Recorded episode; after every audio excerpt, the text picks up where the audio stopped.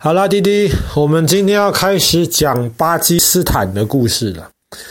那么，巴基斯坦跟印度这两个国家人口都很多，然后这两个国家非常非常讨厌彼此。但是我们今天讲巴基斯坦的时候，我们其实得从印度开始讲。这个对巴基斯坦人有点不好意思，但是最主要的原因是因为这两个国家其实在历史上面有非常非常密切的关系。那么后来英国硬把这边分成印度跟巴基斯坦两个国家，主要还是因为宗教的考量，而不是因为这两个国家在历史上面其实就分得那么清楚。那么，我们今天讲巴基斯坦的故事之前，我们要先讲一下印度人以及印度这个文明。为什么呢？因为我们有一种说法叫做四大文明古国。第一个当然是古埃及，古埃及没什么好说的，没有人有任何的意见。金字塔。以前是世界七大奇迹，现在还是世界七大奇迹。光金字塔就够证明古埃及人是非常非常货真价实的文明古国。第二个是古巴比伦，古巴比伦也是没有什么争议的，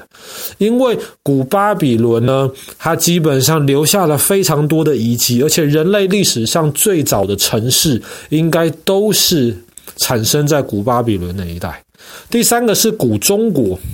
古中国那更没有什么问题了，再加上古中国是唯一的一个那个时候的文明流传到今天，基本上完全延续下来，没有断绝掉。第四个就是古印度，古印度其实本身没有什么争议，但是我们容易搞搞混。最主要的原因是，当我们今天想到印度的时候，比方说我们想到泰姬玛哈陵。那么，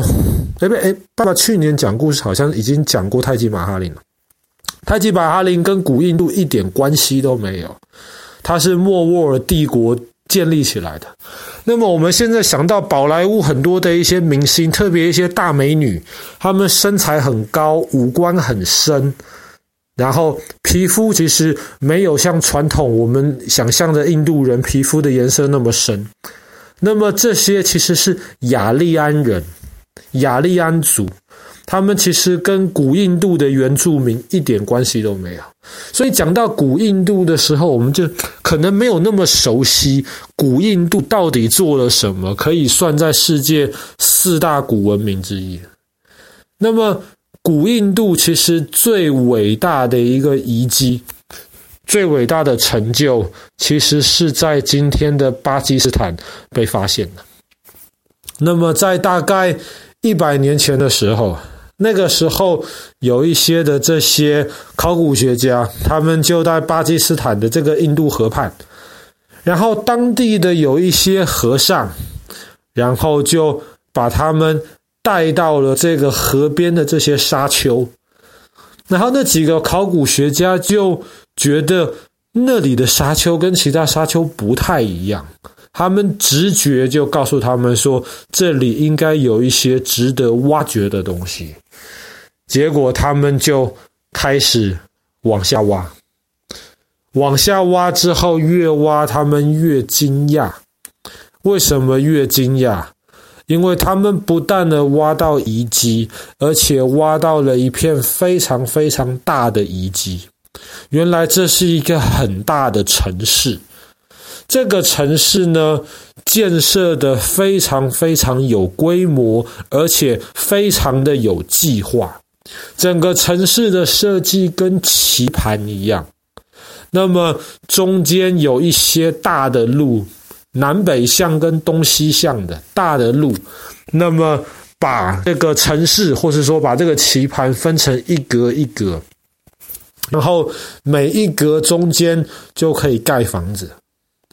然后每一栋房子呢，基本上都是蛮有规模的。你从这地基，你可以判断出来，这些房子可能都有好几个房间，而且因为墙壁很厚，所以你很多考古学家就判断，他们不是平房，他们至少是两层楼的房子。而且这些房子很特别的是，面对大街的那一面，基本上都是没有门或是没有窗户的，门窗都开在远离大街的巷子里面。很有可能就是因为当时人已经意识到了，即便还没有汽车，还没有那么多空气污染，可是开在大街边的话，就容易吵，或是容易有一些其他脏乱的一些东西。而且考古学家还挖出来了下水道的遗迹。可以证明，在那个时候的这个城市设计里面呢，其实就已经有下水道，把干净的水从远的地方带进来，然后把城市的人用完的污水、脏水带出去，这样子完全没有混淆。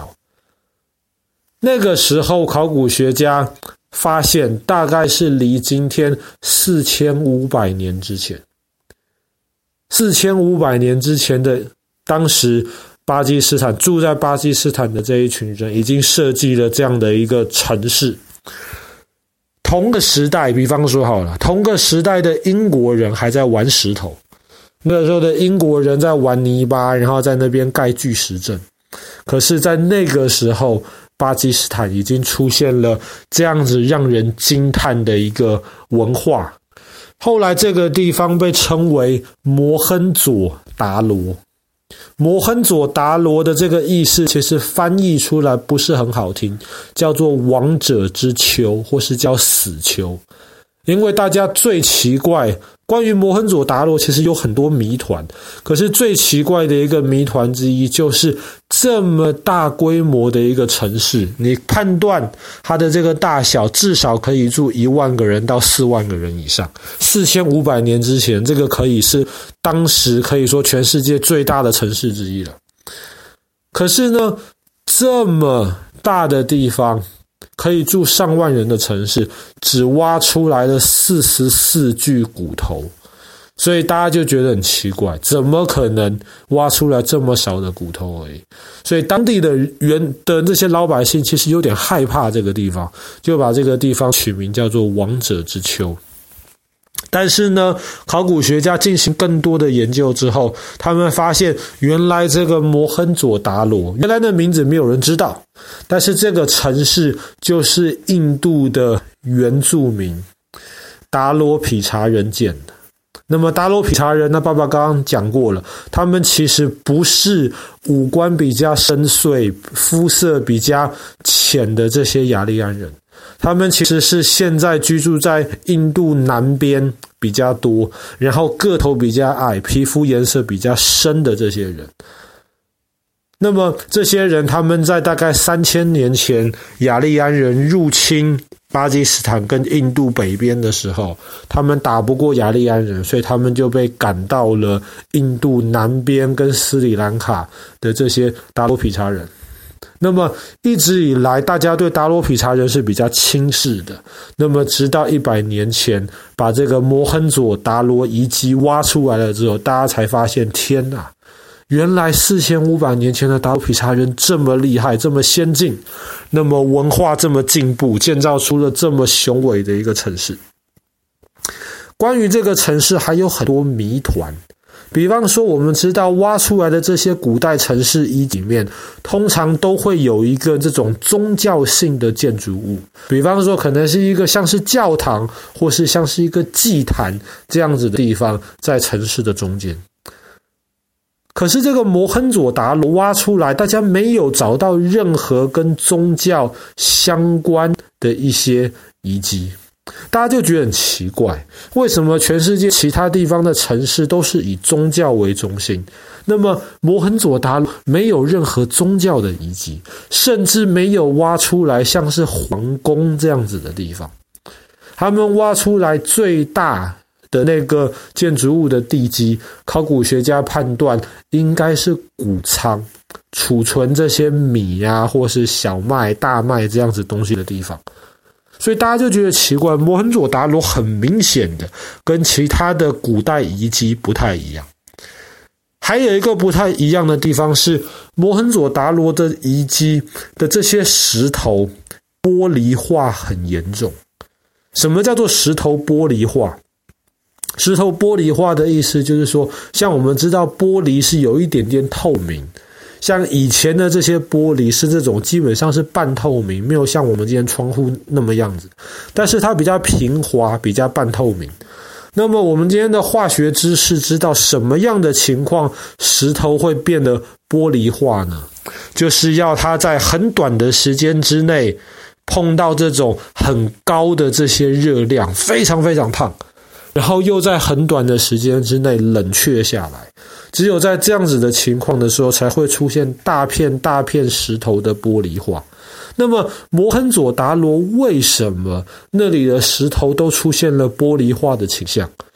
而且这样子一个庞大规模的一个城市，为什么我们连它的名字，真正的名字都不知道？摩亨佐达罗是当地人取的。真正的名字没有人知道，关于这个城市的历史没有人知道，这个城市为什么会毁灭掉，也没有人知道。那么，如果不是一百年前考古学家从土丘里面挖出来，今天这这么庞大规模的城市还是埋藏在地底下。好啦，那么我们今天的故事就讲到这边。巴基斯坦最有名，也可以说是最重要的这个世界文化遗产——摩亨佐达罗。